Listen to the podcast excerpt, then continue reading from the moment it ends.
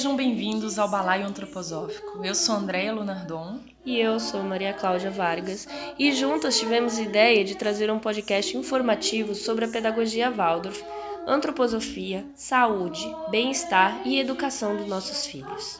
Mas afinal, o que é essa pedagogia Waldorf que tanto se fala? Quem foi Rudolf Steiner e qual a ligação dele com os nossos filhos? Tudo isso vocês descobrirão aqui. Toda semana nós teremos um convidado super especial conosco, trazendo um tema diferente por aqui. Então, se você curtiu, nos siga, divulga para os amigos, para a família, para a escola. Se tiver alguma dúvida ou sugestão, também pode nos escrever no balaioantroposófico.gmail.com. Tudo junto, balaioantroposófico.gmail.com. E o nosso convidado desse episódio é o professor Renato Grilo. Renato é historiador e professor formado pelo DESC. Quando virou pai, a sua busca por uma pedagogia que tivesse a visão ampla do ser humano o leva a conhecer a pedagogia Waldorf e se apaixona. Logo resolve fazer a formação em pedagogia Waldorf pela Escola Nabá, situada em Florianópolis, Santa Catarina.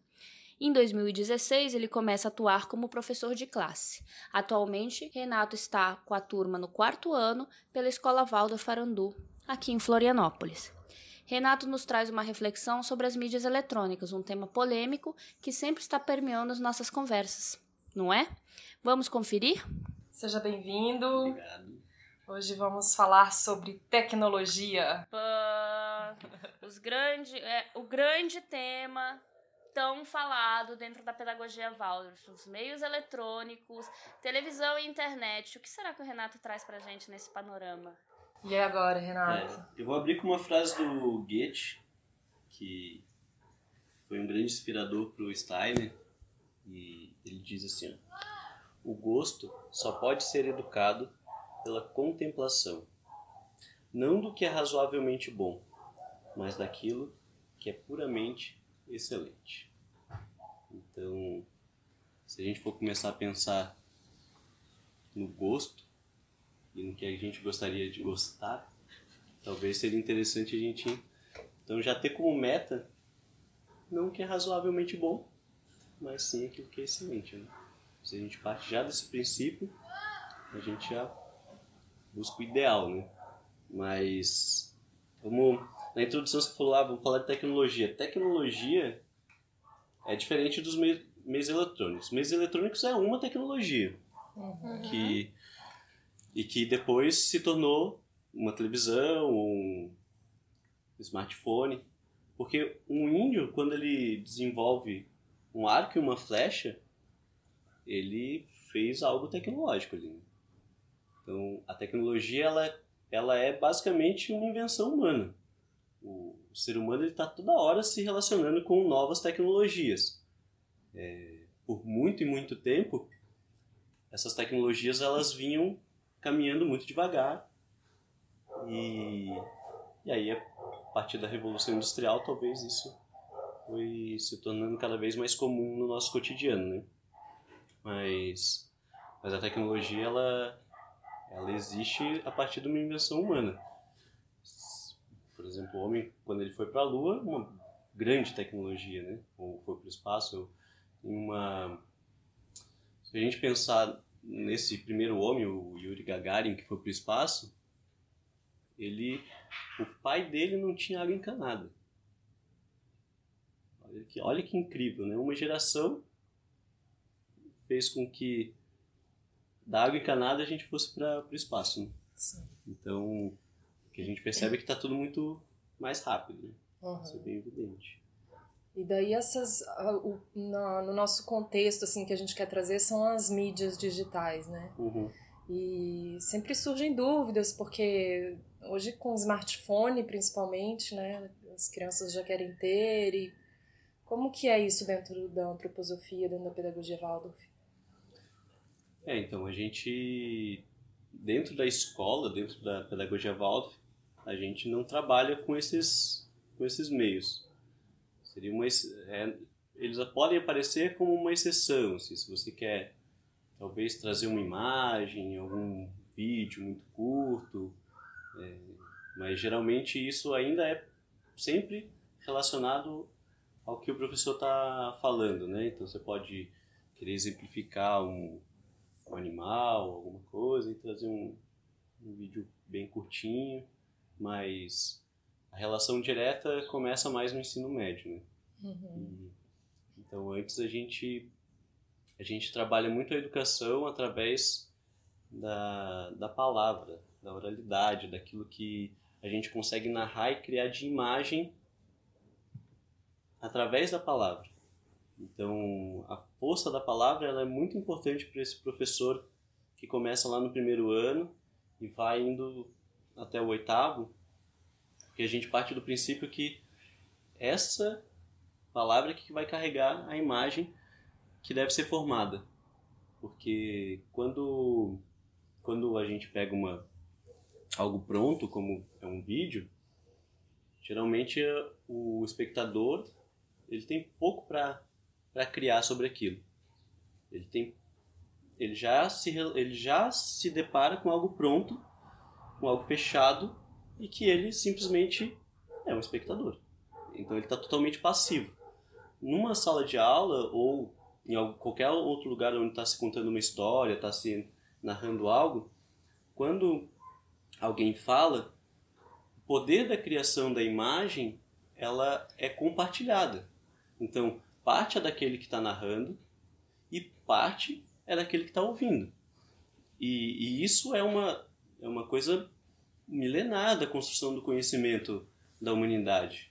A relação entre os antigos que traziam algo e os novos que relaboravam aquilo era constante.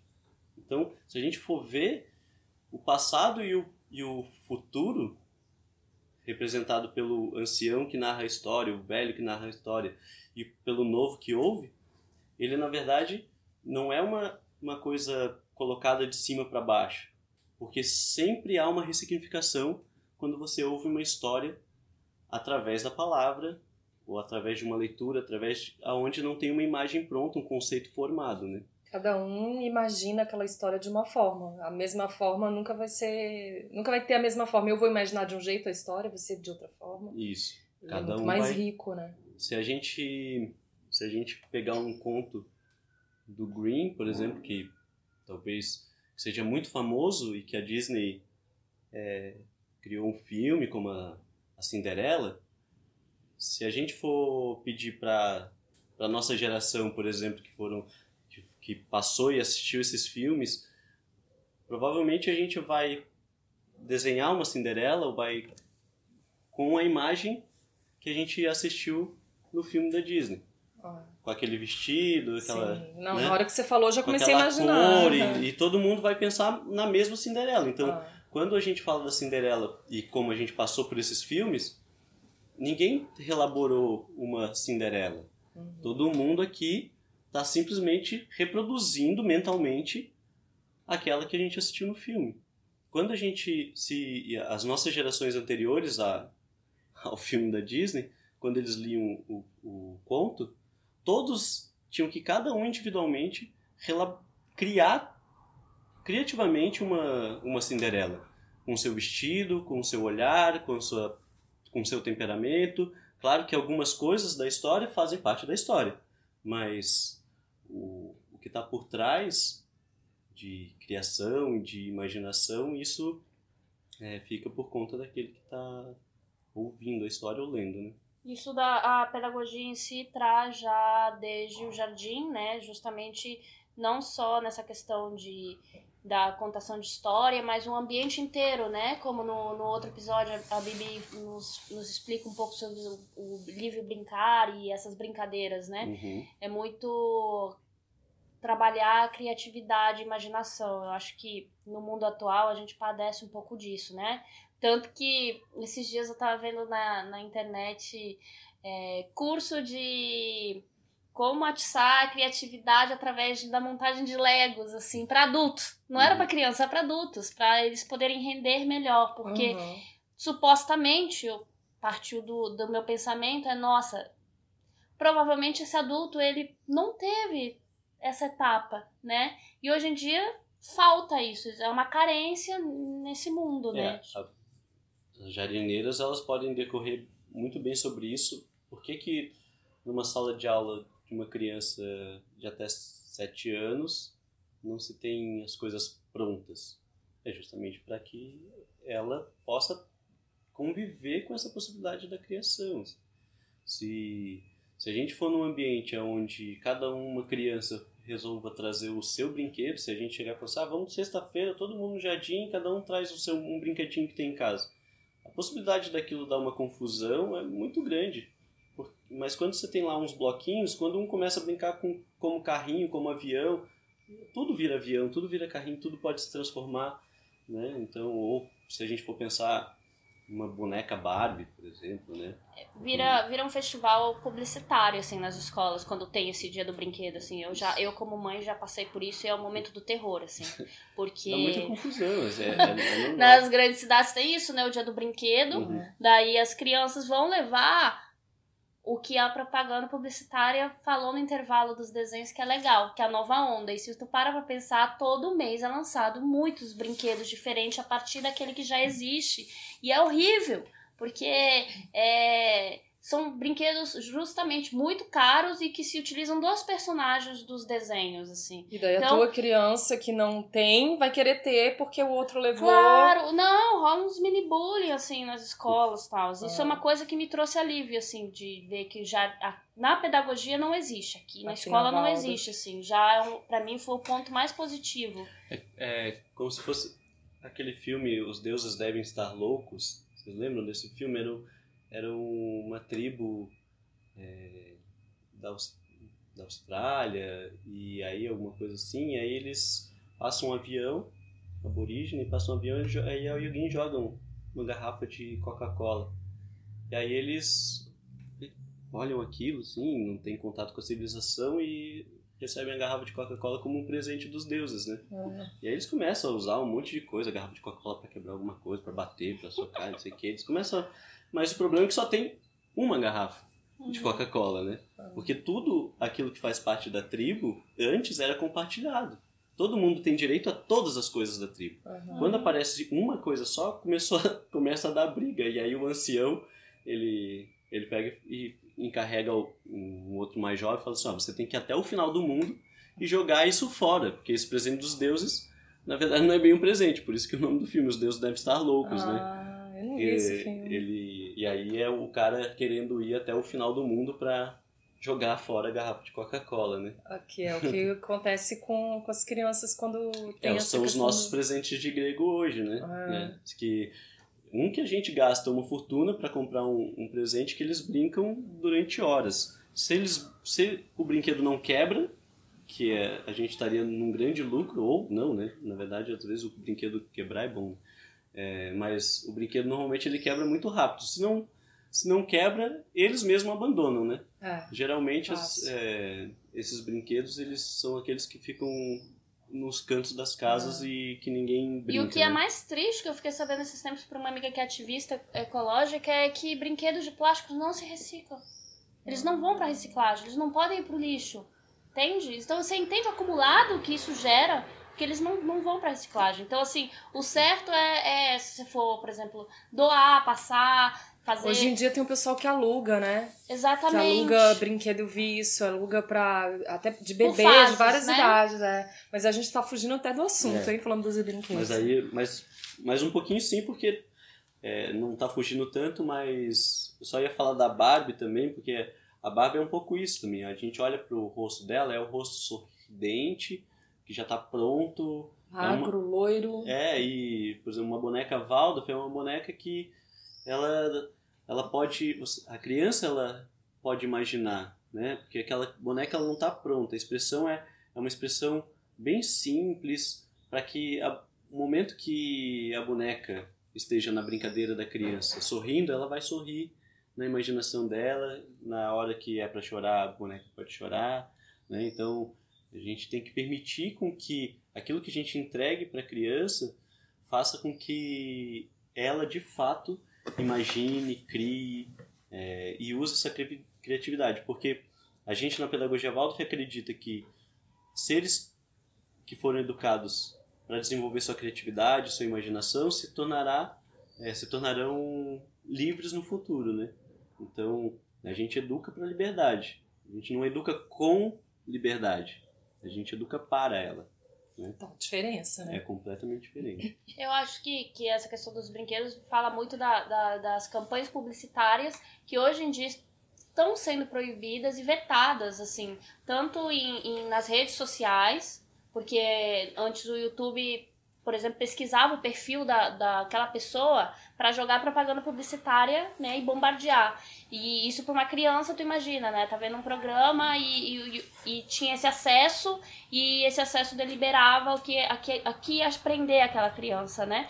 E muitas vezes pra a criança não precisa nem identificar muito o perfil, né? As crianças elas têm elas elas são muito suscetíveis assim. É claro que que para um adulto, de fato, quando eles querem nos convencer a comprar algo, talvez isso seja mais eficiente de pesquisar perfil e tal. Para uma criança, eles convencem muito facilmente uma criança a comprar algo, né? Então, e se a gente for pensar na natureza da criança, dessa criança do primeiro setênio, a natureza dela é entregar-se ao mundo, é estar completamente conectada ao mundo. Ela não tem filtro nenhum. Uh, para ela o mundo é bom. Quando a gente coloca na pedagogia Waldorf que é como um lema do primeiro setênio que o mundo é bom, é porque para ela o mundo de fato é bom e ela se entrega para esse mundo é, de uma maneira completamente inteira, assim. Então, o que a nossa preocupação, se a gente sabe que é, essa é a natureza da criança pequena, da criança antes dos sete anos, é, se entregar para esse mundo, é que mundo que nós vamos oferecer para que essa criança se entregue plenamente e se desenvolva da maneira que a gente queira que ela se desenvolva. Porque a criança, ela basicamente isso a gente ouve bastante também, né? Ela, ela aprende pelo quê? Pela imitação. Uhum. Então, se a gente oferece para elas bons exemplos, para elas imitarem, é isso que elas vão fazer. Então, então o exemplo que elas querem, elas querem ser os adultos. Elas querem ser igual à mãe, igual ao pai, igual ao professor, igual aquele adulto que está próximo e que ela admira. Então, se a gente é, pega e faz com que a nossa presença se torne menos constante, e aí essa presença que eu digo não é só uma presença física, mas é uma presença anímica de fato, que eu estou presente do lado dessa criança, a gente simplesmente transfere essa responsabilidade de ser exemplo para ela para um outro lugar. E aí, o que é mais grave? A gente se afasta e quem se aproxima? Quem se aproxima são esse mundo que nos oferece a, televisão e os, o YouTube e o smartphone. Esse mundo vai se aproximar e elas vão se vincular, seja com super-heróis, seja com um youtuber, seja com aquilo que ela esteja assistindo. E ela vai admirar isso. Dificilmente uma criança vai passar é, horas e horas assistindo algo e ela não vai depois brincar disso, vai querer ser aquele super-herói, vai querer ser aquele semelhante àquele youtuber. E... É, no, no, caso das crianças pequenas, eu acho que tem muito assim, nós adultos que temos a culpa, né? Nós que apresentamos. É isso que eu ia dizer. os mais já de 10 anos, por exemplo, eles já procuram, né? Ou ah. ouvem dos é, mais o contato com a escola, né, que é dessa uhum. faixa etária, justamente o que eles ouvem dos amigos, eles passam a ser referência, tudo que é na escola, e aí eles, né, e os adolescentes já estão já, ah. ali já é descontrole, se você não controla a fase ali desde pequenininho... É, pela minha experiência, até uma certa idade, é, você consegue dizer não, não vai mexer no celular, não vai ter celular, não vai assistir, mas vai chegando um momento que às vezes precisa de um acesso por algum motivo para pesquisar ou porque quer se distrair, de se divertir com alguma coisa que tá todo mundo se divertindo também. E a gente sabe que na realidade não existe é, dentro da, pelo menos aqui dentro da minha sala eu posso dizer essa é, essa rigidez. Não, mas não, isso não existe no mundo. Assim. Então como que faz? Bom, então a gente já já está pensando um pouco, né? Com a criança pequena, eu acho que até os sete anos Principalmente a gente, dentro da nossa rotina, eu particularmente é evitar o máximo possível, assim, o uhum. contato, né? Teus filhos claro. assistem TV?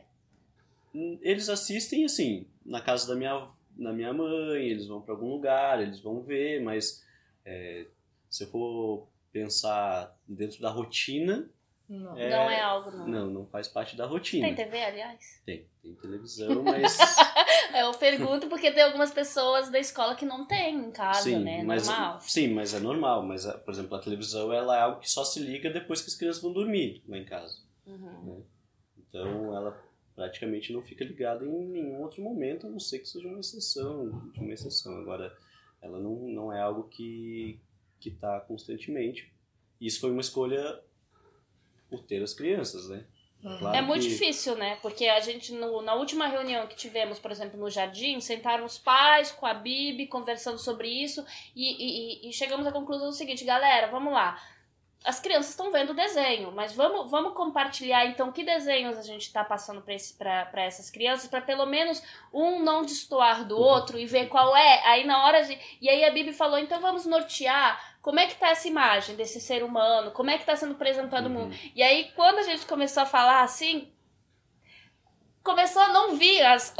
Sabe? Porque você começou a ver que é tão inapropriado pra criança que não faz sentido. Aí a única coisa que me veio na cabeça foi, gente, eu assisto com as três dá certo. Aquele documentário do planeta Terra. E aí, assim, a Luísa capta as coisas da ecologia e a- as meninas adoram ver bichos. Então, assim, dá, é o que mais dá. O que mais eu, eu pensei? Palavra cantada, é legal, porque é educativo tal, os textos que lembram. Mas, não, mas elas normalmente, se deixar, fica vício. Uma da minha pequenininha, assim, já nasceu feito- com, a, com a tendência. É porque é, é feito para isso, na verdade, né? Então, uma coisa que a gente tem que ter clareza é que a televisão e essa linguagem de vídeo, ela é feita para que a gente fique preso nela.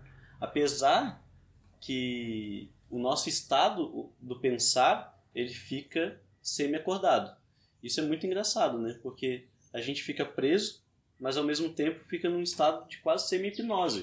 Uhum. É, é, a partir de pesquisas com eletrocefalograma, foi feito que o nosso cérebro ele responde parecido com um estado de semi-hipnose quando a gente está assistindo televisão.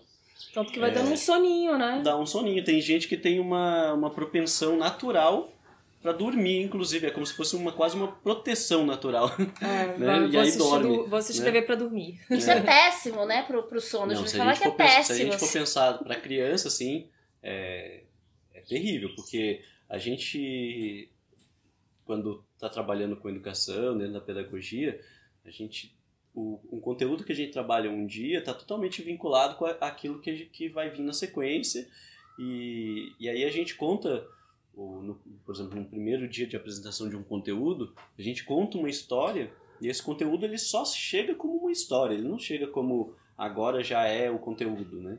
Então, a gente conta uma história para que essa história vá para o sono da criança, que ela passe aquele dia, é, vamos dizer assim, de- deixando aquele, aquela história alimentando ela ao longo do dia e depois no sono, para no outro dia a gente transformar aquela imagem aquele, em conteúdo de fato, em, em alguma coisa que a gente vai ensinar, seja uma letra, seja na matemática, mas então se a gente passa a tarde da criança e ela se está assistindo um monte de outras coisas, como que ela vai de fato chegar no outro dia com aquele conteúdo, aquela imagem dentro dela tão bem como uma criança que não assistiu nada, né?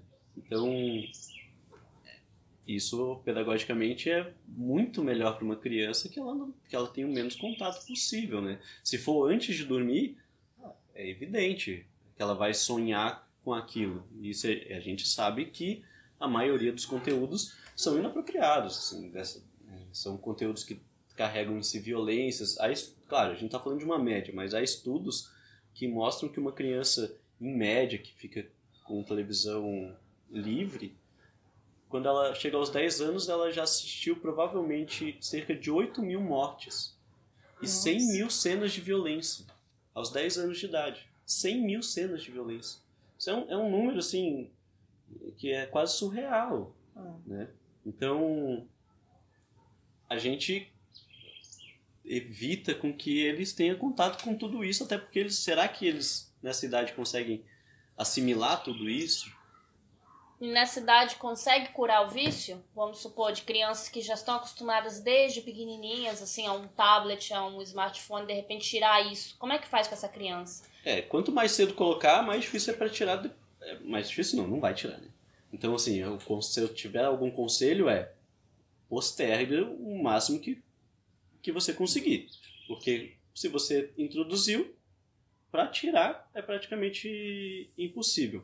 E aí, claro, se você vai é, colocar, e aí talvez o caminho seja justamente assim. Então vamos ver com muito cuidado como que isso vai ser introduzido. Então, de ter um ritmo claro, de chegar e falar assim, não, então você vai assistir ao sábado, numa tarde de sábado você vai poder assistir um, um vídeo, por exemplo. Claro que isso tudo vai depender de idade, do, e, e esse vídeo você que vai colocar. Não vai ter um acesso livre, até porque Aí a gente vai pensar no acesso livre no smartphone, o que, que isso pode causar? É, acesso livre é isso, é acesso livre. Tem uma rede mundial de informações ali que ela, simplesmente sabendo escrever qualquer coisa, ela escreve qualquer coisa e aparece coisas que podem ser de ter qualidades.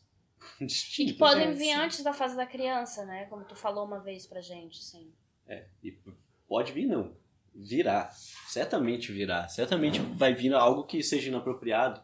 Isso daí é, uma, é, um, é, um, é quase como a gente chover no molhado. Se a gente achar que vai conseguir, entregando um smartphone na mão de uma criança ou de um, de um jovem, achar que eles não vão ter acesso ao conteúdo inadequado, a gente está sendo ingênuo demais.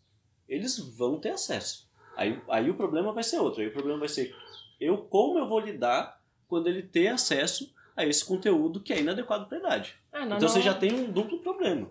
Na nossa época, eu lembro, na minha época, eu lembro que não tinha internet, mas tinham revistas e outras cositas. Então a gente tinha acesso a isso nas bancas, né?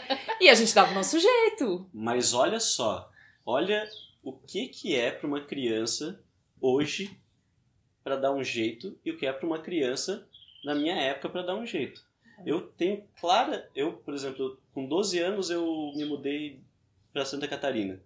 Eu tenho até os 12 anos eu nunca peguei numa revista, numa revistinha erótica. Porque eu, eu tenho essa memória que isso foi só depois quando eu cheguei em Santa Catarina, então isso foi com certeza depois dos 12 anos. Uhum. Provavelmente isso aconteceu com 13, 14 anos. E, e o que eu vi foi uma mulher nua. Uhum. É. Não então, tinha mais assim, do que isso. É. Então, assim, olha, olha o tamanho da distância. A gente tá falando de uma criança de 13 anos que viu uma mulher nua. Uhum. Uma foto. Agora, a distância disso, se eles forem pra internet no Google e colocar qualquer coisa que se relacione a nudez, a sexo, a. Eles não vão ver uma mulher nua. Não, vai aparecer. Eles vão, apa... não, eles vão, né? Não, e assim, e aí eles vão e vai aparecer níveis que são surreais. É como se a gente tivesse e eles vão aí conhecer é, a sexualidade através de algo que está muito longe de ser a sexualidade de fato. É, o que eles veem dentro da, da daquelas daqueles filmes são atrizes super treinadas para poder fazer algo que dificilmente uma mulher comum faz, assim, eu, eu, e que um homem faz, e aí a gente, é, eu tava vendo um documentário e aí eles estavam falando, é o silêncio dos homens, e aí tava falando que eles tentaram fazer um estudo com jovens que tinham acesso à pornografia e outros jovens que não tinham acesso à pornografia, eles não conseguiram fazer o estudo porque eles não acharam homens jovens que não tinham acesso à pornografia. Então a gente. Eles não conseguiram ter pessoas para de fato ver o que é diferente. Aí a gente cria um, um, estereótipo de sexo ligado à performance, à dominação, a coisas que a gente realmente não, não faz sentido nenhum. Isso a gente está falando que é nocivo para um adulto, para um jovem de 18, 19 anos tá, tá vendo. Se a gente for falar que tá na mão de criança de 10 anos, aí se a gente for falar que isso, esse sistema de estereótipo com as mulheres começa assim já na adolescência, E, e, e, aos 10 anos, como venho falando, já começam os primeiros sinais, assim, né? De, dessa importância com o padrão, do ideal, porque os meninos começam a trazer, né? E, e o que me irrita muito dessas séries americanoides é, é ah, esse estereótipo de menina perfeita e da beleza, e que elas levam muito a sério, né? Quando vem algo assim, ou é comentado em sala de aula, e todo mundo vê aquela série porque gosta daquela série. Aí a atriz é super idolatrada e. e... É, então, aí, a gente, tanto, assim, aí a gente já, já pontuou dois grandes problemas que existem nesses meios. Um grande problema são as propagandas. As, as propagandas que estão toda hora falando que os nossos filhos devem comer e que geralmente o que eles estão falando que é para comer está cheio de sal, gordura ou açúcar. Uhum. Ou eles estão falando o que, que eles precisam brincar, que é caro e que a gente já falou um pouco sobre isso, sim. Então, a propaganda é uma coisa surreal. Provavelmente uma criança assiste em um ano de vida dela mais propaganda do que os nossos avós assistiam a vida inteira. É. Em um ano de vida. Isso daí é uma coisa que é, é fato, assim. Eles estão ah, toda hora sendo jogados para querer consumir, consumir. Então, esse é um, é um problema gigantesco. Então, se a gente dá um primeiro passo, que é evitar qualquer tipo de contato que tenha contato direto com a propaganda, ou seja, canais de televisão que depois vão vir as propagandas, ou é, o próprio YouTube. Se a gente tiver um vídeo que seja um vídeo fechado, como por exemplo, um documentário sobre o, a vida dos macacos não sei da onde, aí tudo bem. Isso é, seria um, um, uma coisa bem menos nociva, porque a gente eliminaria uma parte do problema, que é a propaganda. Aí a outra parte do problema que a gente já falou um pouco é o conteúdo.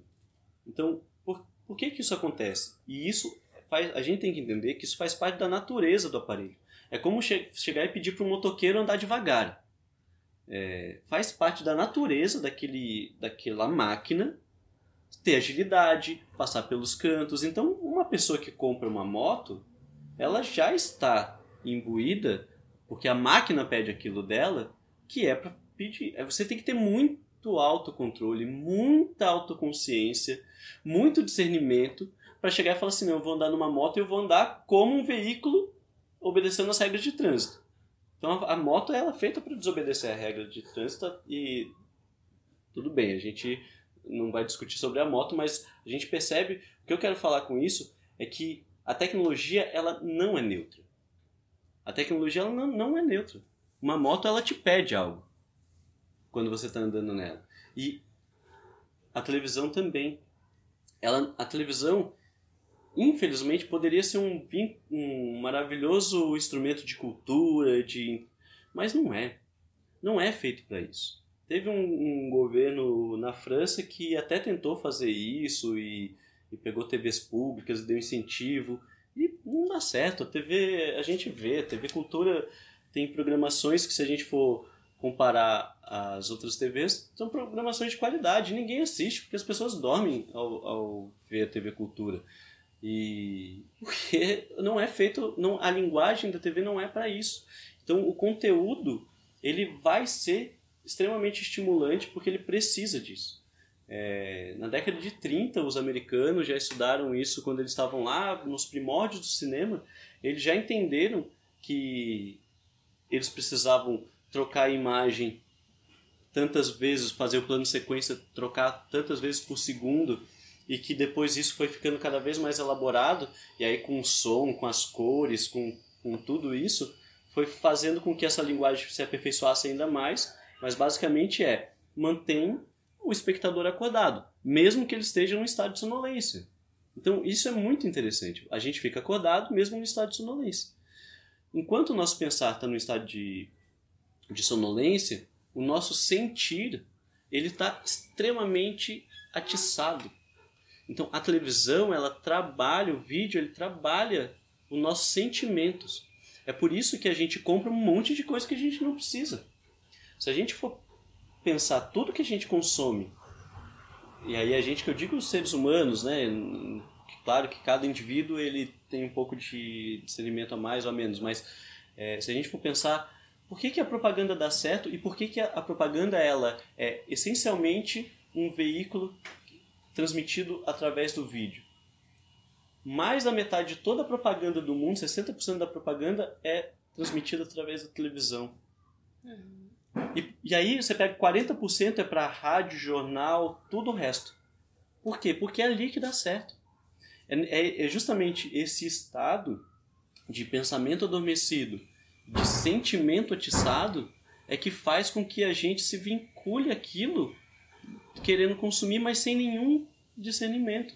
Então, se a gente pensar que para estar na frente de uma tela, a gente precisa então de discernimento, de autoconhecimento, de autocontrole, será que uma criança tem isso, tem a maturidade para ter isso? Não tem. Eles não têm. Então eles não vão ter controle e eles vão querer consumir cada vez mais. É evidente que é viciante. Porque o, o, a gente, ao estar na frente dessas telas, a gente sente uma sensação de prazer. E a gente quer repetir essa sensação de prazer. Então, por mais que esse vício não seja algo físico como uma droga, ele existe. E existe, e a minha pergunta é: será que se a gente criar crianças propensas a sentir pequenos vícios aos 10, aos 11, aos 12, o que, que eles vão estar precisando com 17, 18 e 19 anos? Que tipo de vícios que eles vão se vincular quando eles passarem por dificuldades da adolescência que são normais passar? Então a gente está chegando em coisas que, que tem que ter clareza, que é o que que eu vou fazer para que aquela criança, aquele jovem que não tem a maturidade que eu tenho, porque mesmo eu, adulto, com autocontrole, chega uma hora que você fala, não, não dá mais, eu tenho que fazer aquele, eu tenho que entregar tal trabalho na semana que vem. Se eu ficar aqui hibernando nessa série, não dá. Mas a criança ela não vai ter esse discernimento. Se o adulto tiver, que maravilha. Mas a gente vê um monte de adulto que não tem. A gente está falando de adultos que não têm esse discernimento, que não têm esse autocontrole. Por quê? Porque essas ferramentas são novas. Eu não, eu não sou a favor de queimar os, os smartphones, é, seria meio loucura, seria que nem, sei lá, na década de 60 tá lá a passeata contra a guitarra elétrica, entende? Eu sou muito mais da gente tentar entender melhor o que, que é isso e fazer com que isso se transforme em ferramentas mais saudáveis para nós. Então, isso é possível, mas é muito novo, é muito, é muito novo para nós. Se a gente for pensar que e-mail se tornando uma coisa velha, CD uma coisa velha, e isso era o ápice do, daquilo que era moderno há poucos anos atrás. Então, isso tudo é muito e muito moderno. A gente, o que a gente precisa fazer é entender de fato essa linguagem e saber trabalhar como elas nos pedem, com, com toda a maturidade que a gente precisa. Eu amo cinema, eu adoro, eu sou uma assim, uma coisa que eu talvez mais goste na minha vida seja cinema. Eu era cinéfilo, inclusive, eu, um bom tempo depois que meus filhos nasceram, eu passei a assistir menos filmes, mas eu amo e eu acho que é uma linguagem super importante, é uma linguagem artística. Agora, para criança e totalmente solto é complicado. Se a gente, até porque o cinema é uma outra relação também. A gente, se a gente pensar que antes algum, alguns anos atrás, quando eu queria assistir um filme, eu tinha que me programar. Geralmente eu convidava alguém, eu ia até a praça da cidade, chegava mais cedo. Depois do filme, a gente ainda ia lá, de repente tomava um sorvete encontrava pessoas. Então, é, o filme, você passava uma hora e meia, duas horas na frente do cinema, mas ele tinha um, um entorno dele, que era o antes e o depois, que era totalmente sociável. A gente conversava sobre os filmes e tal, e geralmente os cinemas eles eram em praças de cidades e não em, em shopping centers, né?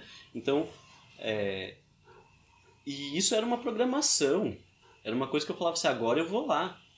Agora eu vou ir lá, vamos assistir um jogo de futebol no estádio. Hoje em dia, a gente tem todos os jogos do mundo num clique. A gente tem todos os filmes no mundo num clique. Então, é, a gente fez com que algo que é para ser entretenimento, que é uma exceção dentro da vida humana, o entretenimento é uma exceção dentro da vida. Uhum. A gente trabalha, a gente se relaciona, a gente faz um monte de coisa e entre isso a gente vai lá e de vez em quando ia num jogo de futebol, de vez em quando ia lá num, num cinema.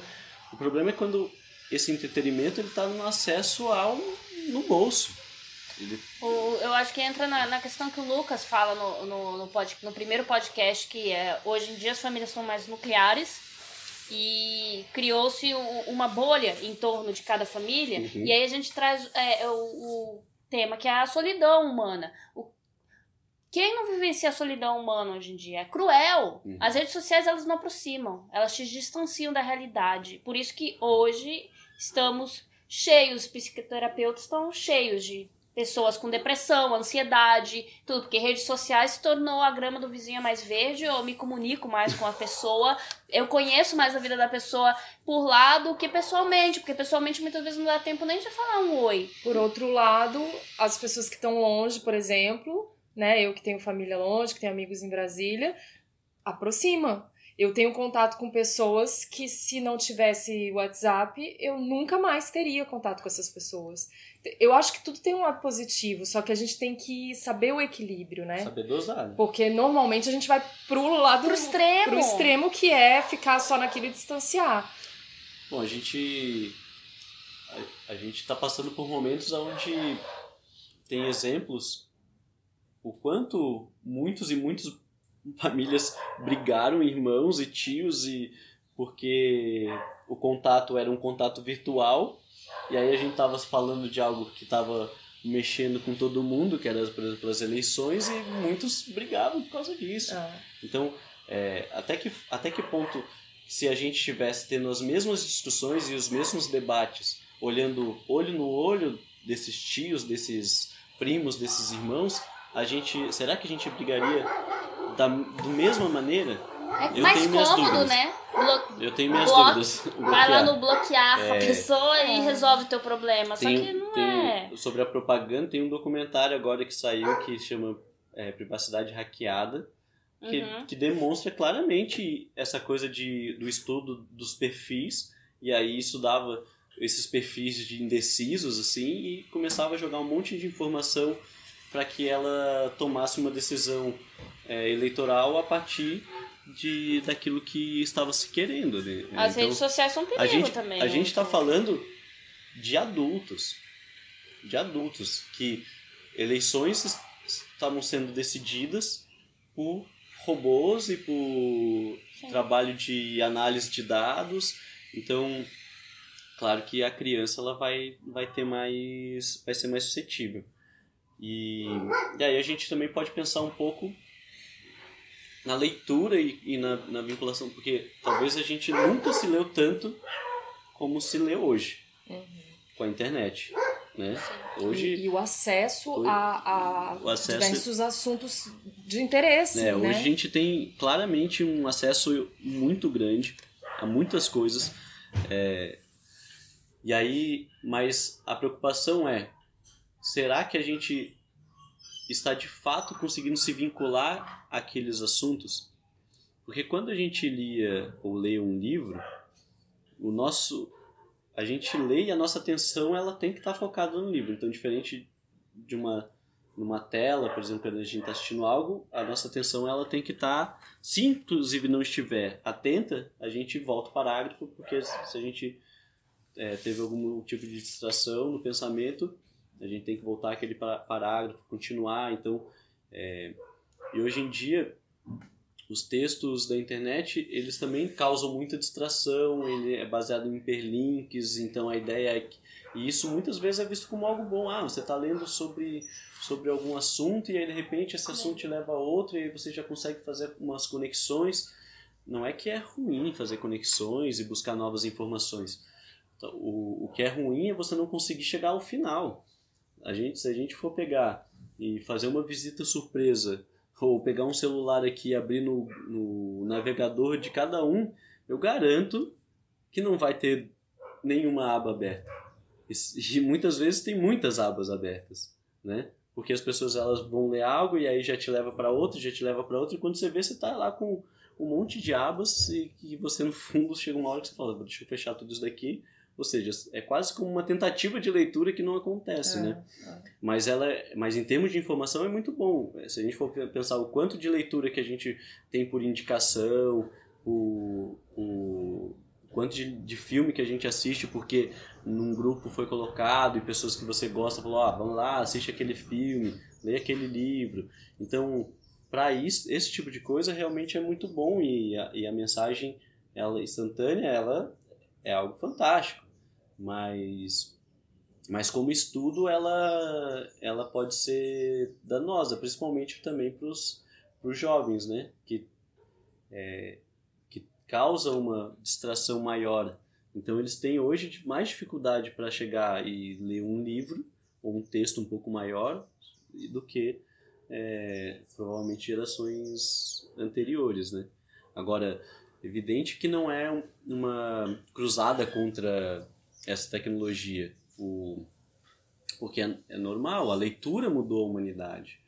Se a gente for pensar que a Odisseia de Homero ela era declamada, então era uma pessoa que cantava muitos e muitos e muitos versos.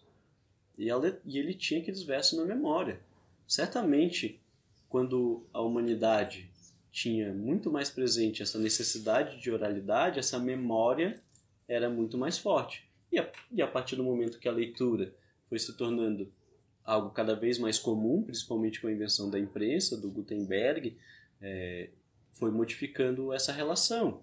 E a humanidade, sim, a memória da humanidade, ela não era tão importante mais, porque a gente conseguia guardar isso em livros. Então isso mudou a humanidade, a leitura mudou a humanidade. Mas e tem aspectos que a gente for pensar, ah, será que a, a memória ter diminuído é- foi ruim?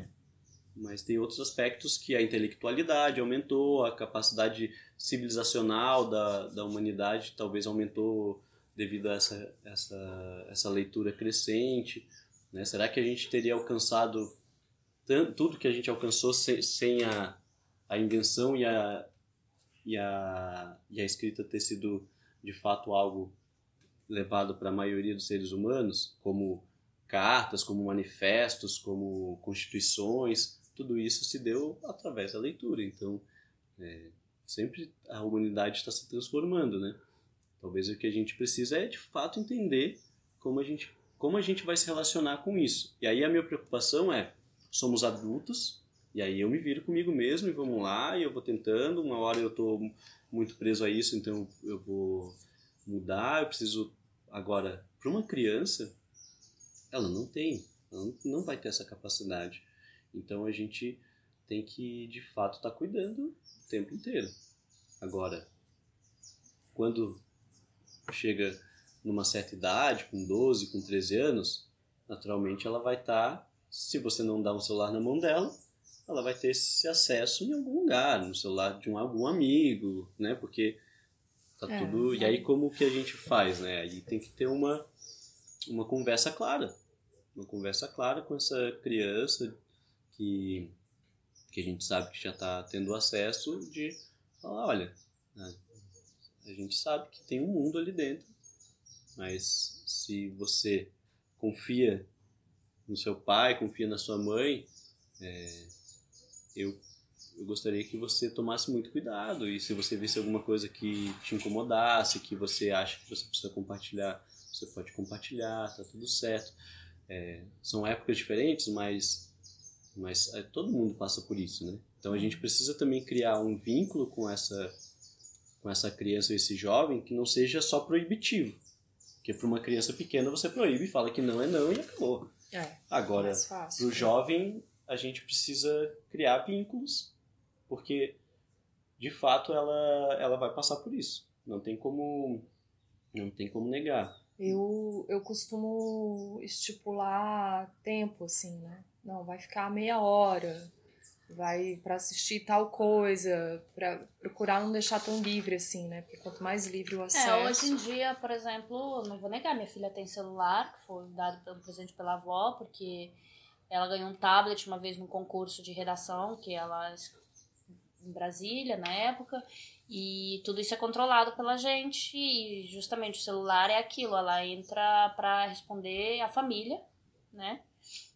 Normalmente é três vezes por semana, é estipulado assim, o horário, sabe? Igualmente o tablet, como tudo é ligado às nossas contas adultas, nós temos o controle Uhum. Mediante os nossos, Hoje, né? tem, hoje tem aparelhos até e tudo aplicativo mais. de controle pa- Tem. parental que você consegue espelhar os- Sim. um celular no outro, né? Então, Aham. tudo que é acessado, você já consegue bloquear algumas coisas de antemão e, e tudo que será acessado você tem você tem um controle. E né? aquilo, né? Conversa, conversa e confiança e, e, e o, o tempo todo ali tá controlando a criança pra, É. pra ela também não, não ser enganada, porque às vezes é isso. É, aparecem essas sugestões, assim, É. né, de vídeos. Então, assim, por exemplo, a, a Luísa usa muito pra, pra questão de desenho, questão de partitura, é, ver música, teclado, não sei. E tudo isso é controlado por nós, assim, tem um Uhum. histórico, enfim, o Netflix tem essa também essa possibilidade do Kids lá, né, que já Uhum. vai- não vai aquele conteúdo adulto, né, pro catálogo. Na verdade, acho que tudo parte do, do bom senso da família e da presença da família também, porque muitos pais e mães não conseguem estar presentes e acabam deixando que a tecnologia tome esse lugar, né? Sim. E é triste, né, É, porque... o- eu, eu também acredito que, que a responsabilidade é da família é muito grande, mas se a gente for ver, o nosso país, ele, o nosso estado, ele está muito defasado ainda em relação a esses controles, né? Então, é, o- porque o problema principalmente cai, recai em relação às propagandas, né? Geralmente a gente tem muito mais discussões é, dentro da sociedade civil de, de cuidados, do que a criança deve assistir ou não, deve ter contato, do que de fato isso está nos órgãos públicos, né? Porque geralmente tem um lobby muito grande da, desses, desses órgãos de propaganda e que eles falam que justamente, ah, o controle tem que ser dos pais.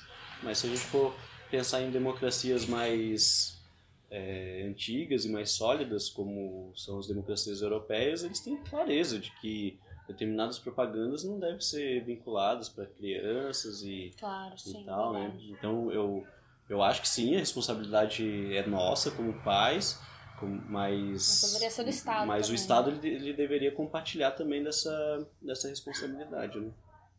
Eu acho que tem que ter um, um bom senso sempre, né? Por exemplo, é, eu tô sempre me policiando para não estar o tempo todo como comunicadora também com o celular na mão, com a câmera na mão, fotografando o tempo todo, porque a gente dá o exemplo, né? É, mas e assim, muitas vezes isso mas se você estiver trabalhando, é isso. Agora eu tô trabalhando. Eu, em determinados momentos, eu tô. Mas a gente eu não tô usa só pra trabalho, a internet Não, sim, distrai. sim, mas aí é, Muitas é vezes a durante nossa... o trabalho a gente É. acaba sendo sugado. se gente- E Isso. isso, isso acontece Mas, comigo. claro. Às vezes eu vou. Ficar atento. Então, isso- se isso acontece com você, vai acontecer com a criança certamente. Agora, o fato é, se você está usando como trabalho, você está usando como trabalho. Uma Então, ferramenta. É uma ferramenta de trabalho. A criança ela, ela consegue entender isso. E desde que, de fato, você esteja lá usando para isso. Agora, é, o ideal é que tenha controles bem claros de ritmos. Isso que você falou, André, isso é isso talvez seja aquilo que menos desgasta na família, seja ter, olha, horário para começar, horário para terminar, o que vai ver, o que não vai ver, porque geralmente quando é mais flexível, isso acontece com qualquer coisa, não é só com o celular, isso vai acontecer com comida, com qualquer coisa que a gente não tem nenhum tipo de regra e de controle, vai ser mais difícil. E, mas se a gente tem isso bem claro, para a criança é mais fácil. Ela, se ela entende que é só sábado que ela assiste, ela vai.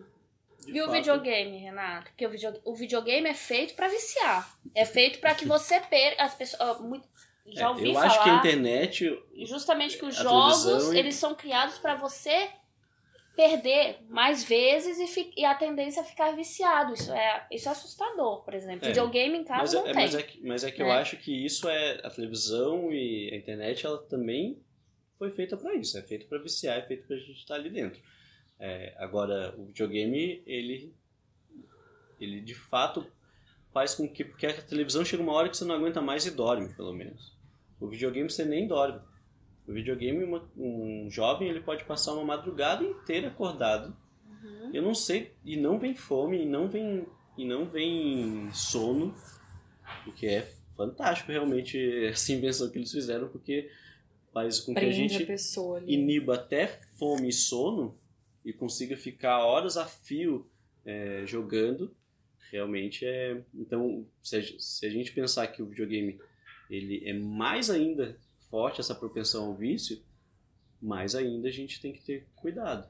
Então é isso. Se você der, você já sabe que você vai ter um problema. Você vai criar um problema na sua casa, que é chegar pro teu filho e falar que é para ele desligar. Não tem como. Ainda ser- mais se a gente tiver, né? Mas você tá, mãe. Por que, que eu não posso estar?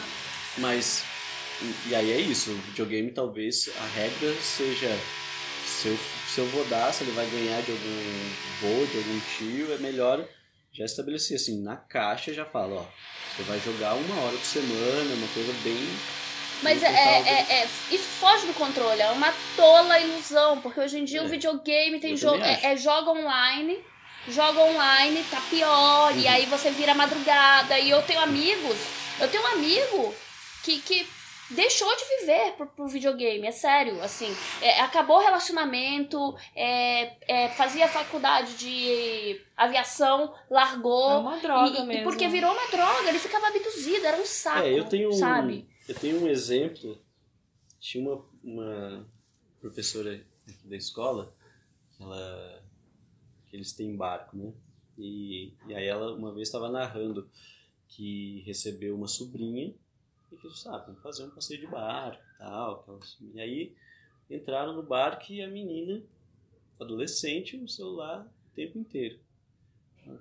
E ela pensou, nossa senhora, não vai sair do, celular essa menina, daqui a pouco aparece golfinhos.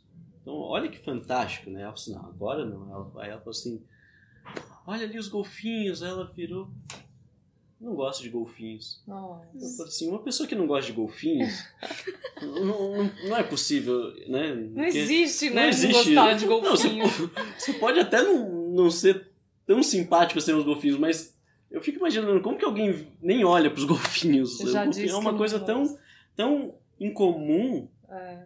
eu fico parece é quase uma cena de filme se, eu- se não fosse um contado você, você não é, É. mentira não tem como ninguém tá tão ligado à, àquela telinha que não vai conseguir olhar para um golfinho É. né? então e aí é isso esse é o tamanho da do que é feito com a gente e aí o mais preocupante é que a gente está falando que todas essas horas provavelmente e olha eu vou ser muito generoso provavelmente 90% sendo muito generoso.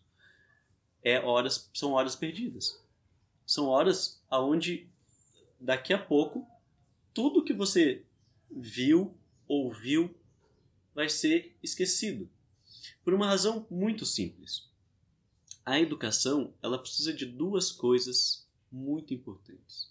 A primeira é vínculo. E vínculo a gente não faz com máquina.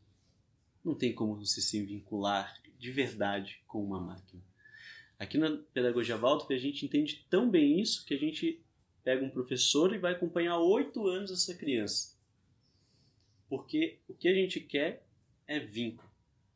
Porque dentro desse processo vai ocor- ocorrer um monte de situações e que esse vínculo estreito e esse conhecimento sobre aquela criança e que você sabe aquilo que você precisa trabalhar com aquela criança porque você con- conhece ela profundamente vai ajudar com que o processo da educação aconteça. E outra coisa muito importante é entender que o processo de educação ele é lento. Não existe educação a jato. Não tem como. O processo é lento. A gente, para ter uma ideia, a gente demora três anos, no mínimo, para alfabetizar uma criança. No mínimo. Né? O primeiro ano com caixa alta, o segundo ano com letra de imprensa e o terceiro ano com a letra cursiva. É, no mínimo são esses três anos para alfabetizar uma criança. E então assim não tem como pensar em processos é, rápidos de educação. Então tudo isso que essas todas essas informações as, as crianças e nem nós temos como como digerir tudo isso. E aí a gente está de fato perdendo tempo. A gente está perdendo tempo que a gente poderia estar tá aprendendo algo. Claro que muitas vezes é, ela consegue ter um. Hoje no, no, o YouTube é fantástico, né? A gente às vezes eu quero fazer algo e eu vou lá, pego um tutorial e esse tutorial ele ele nos mostra, mas a gente só aprende de fato quando a gente coloca a mão na massa. A gente pode assistir mil programas de culinária. A gente, se a gente passar uma tarde pegando e fazendo pão, a gente aprende a fazer pão. Agora, se a gente aprender a assistir mil programas de culinária e não pegar, depois desses mil programas, provavelmente você não vai saber fazer, não vai saber fritar um ovo. E vai esquecer de tudo muito E vai esquecer também. de tudo. Então, é importante a gente entender que a educação é um processo, é um processo lento. Então, tudo bem, a gente pode escolher oferecer para a criança algo que ela se distraia. Mas a pergunta essencial é: por que eu devo entregar a uma criança o acesso à televisão, o acesso a um smartphone ou o acesso a um videogame? Qual, essa é a pergunta que eu devo fazer. O que, que vai agregar? O que, que eu estou querendo com isso? Uhum. Se eu estou querendo que ela se distraia porque eu não aguento mais aquele diabinho infernizando a minha vida, aí tudo bem. Aí você pode pensar, pensar sobre por que, que você teve um filho. Porque, né? Agora, se a gente. Eu, dificilmente eu consigo receber, pensar numa resposta que seja porque eu quero que o meu filho seja melhor, seja mais inteligente, seja mais sensível. Eu não consigo. Normalmente é Mas- distração. Mas a pedagogia tem um momento que ela ensina tecnologia, não é? É no, No ensino médio. No ensino médio. é. Tu pode falar um pouquinho disso pra gente? Como é que chega esse momento, então, na pedagogia? Como é essa Então, visão? a gente. A gente de fato pega e desmonta uma máquina e aí e monta essa máquina novamente para entender os circuitos internos dela. Então, porque é, é, o Steiner ele, ele pensou que a tecnologia, ele está falando de uma, ele estava pensando há 100 anos atrás também, né? Há 100 anos que essa tecnologia era algo que estava ligado a um motor e tal. Se a gente for pensar num computador, é surreal, né?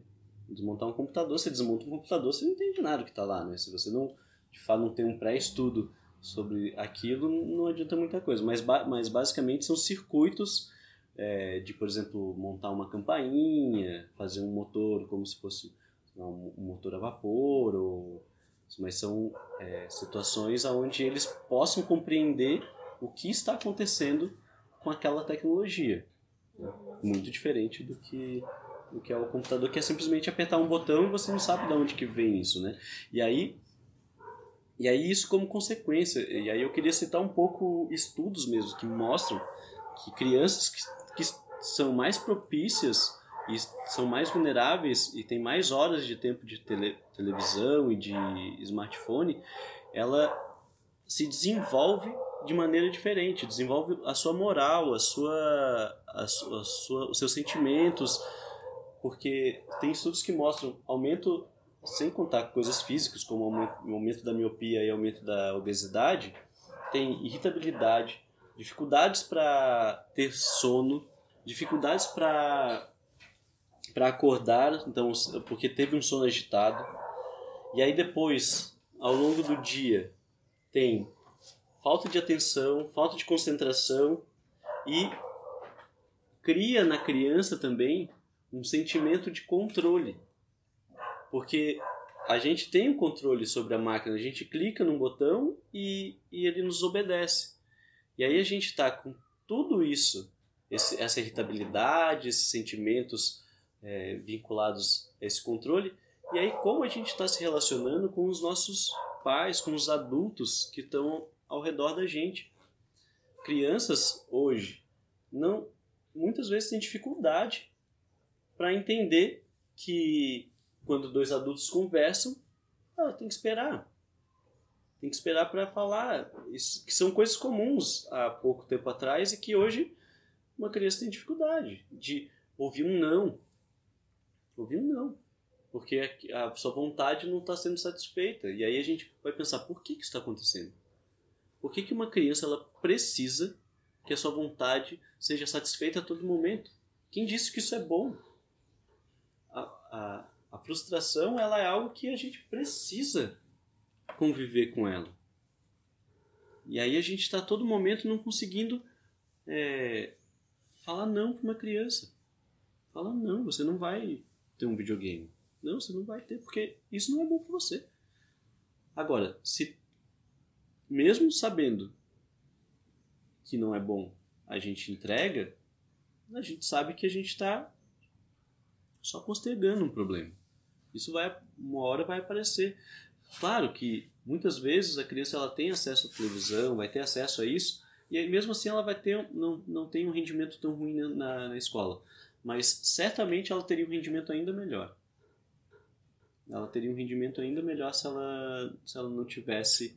Se o, se o cérebro dela não tivesse se desenvolvendo para se acostumar com distrações, com luzes, com cores, com sons.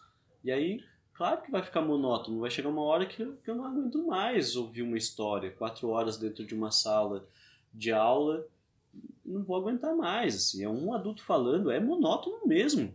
Uhum. Mas será que a gente não tem essa capacidade de, de concentração ou a gente não está desenvolvendo essa capacidade? Até porque uma criança pequena, ela é muito concentrada. A gente olha para uma criança brincando, uma criança pequena brincando, ela fica horas e horas numa pedrinha. Ela fica horas e horas para subir numa para subir numa árvore. É, é, um, é um evento subir numa árvore para uma criança pequena.